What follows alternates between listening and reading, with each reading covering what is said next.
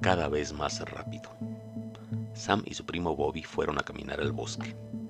Los únicos sonidos que se oían eran el crujir de las hojas y de vez en cuando el canto de las aves. Este lugar es tan tranquilo, susurró Bobby. Pero pronto eso cambió. Después de unos minutos los dos niños empezaron a gritar y a dar voces y a perseguirse el uno al otro. Sam se ocultó detrás de un árbol. Cuando Bobby llegó, Sam saltó sobre él. Entonces Bobby salió corriendo y se ocultó detrás de un arbusto. Cuando miró hacia abajo, a sus pies vio un viejo tambor. Sam, mira lo que he encontrado, gritó Bobby. Parece un tantam, seguro que tiene más de 100 años. Mira esas manchas rojas, dijo Sam. Apuesto a que es la sangre de alguien. Salgamos de aquí. Pero Bobby no pudo resistirse a probar el tambor. Se sentó en el suelo y lo sostuvo entre sus piernas. Lo percutió con una mano y luego con la otra, lentamente al principio y cada vez más rápido, casi como si no pudiera detenerse. De pronto se oyeron gritos en el bosque y el sonido de cascos de caballos que golpeaban la tierra. Una nube de polvo se elevó detrás de una hilera de árboles.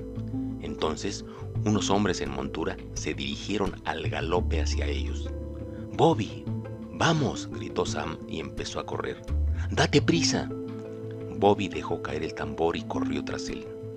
Sam escuchó el tañido de un arco disparando una flecha. Entonces oyó gritar a Bobby.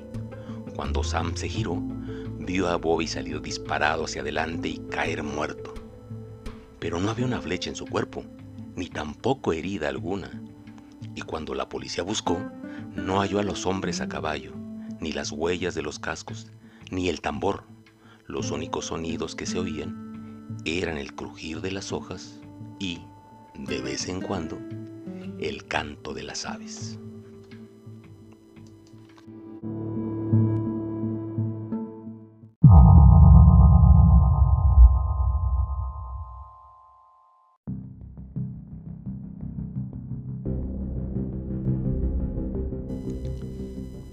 La cita. Un muchacho de 16 años de edad trabajó en la granja de caballos de su abuelo. Una mañana fue en camioneta al pueblo para hacer un mandado.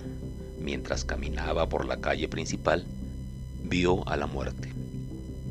La muerte lo miró y quiso acercarse a saludar. El muchacho condujo de regreso a la granja lo más rápido que pudo y le dijo a su abuelo lo que había sucedido. Préstame la camioneta, le rogó. Iré a la ciudad. Allí nunca me encontrará. El abuelo accedió y el muchacho se alejó a bordo de la camioneta. Cuando se hubo marchado, el abuelo fue al pueblo en busca de la muerte. Cuando le encontró, le preguntó, ¿por qué asustas a mi nieto de esa forma? Solo tiene 16 años, es demasiado joven para morir. Mm, siento oír eso, respondió la muerte. No pretendía llamarlo. Sin embargo, me sorprendió encontrármelo aquí. Verá, esta tarde tengo una cita con él en la ciudad.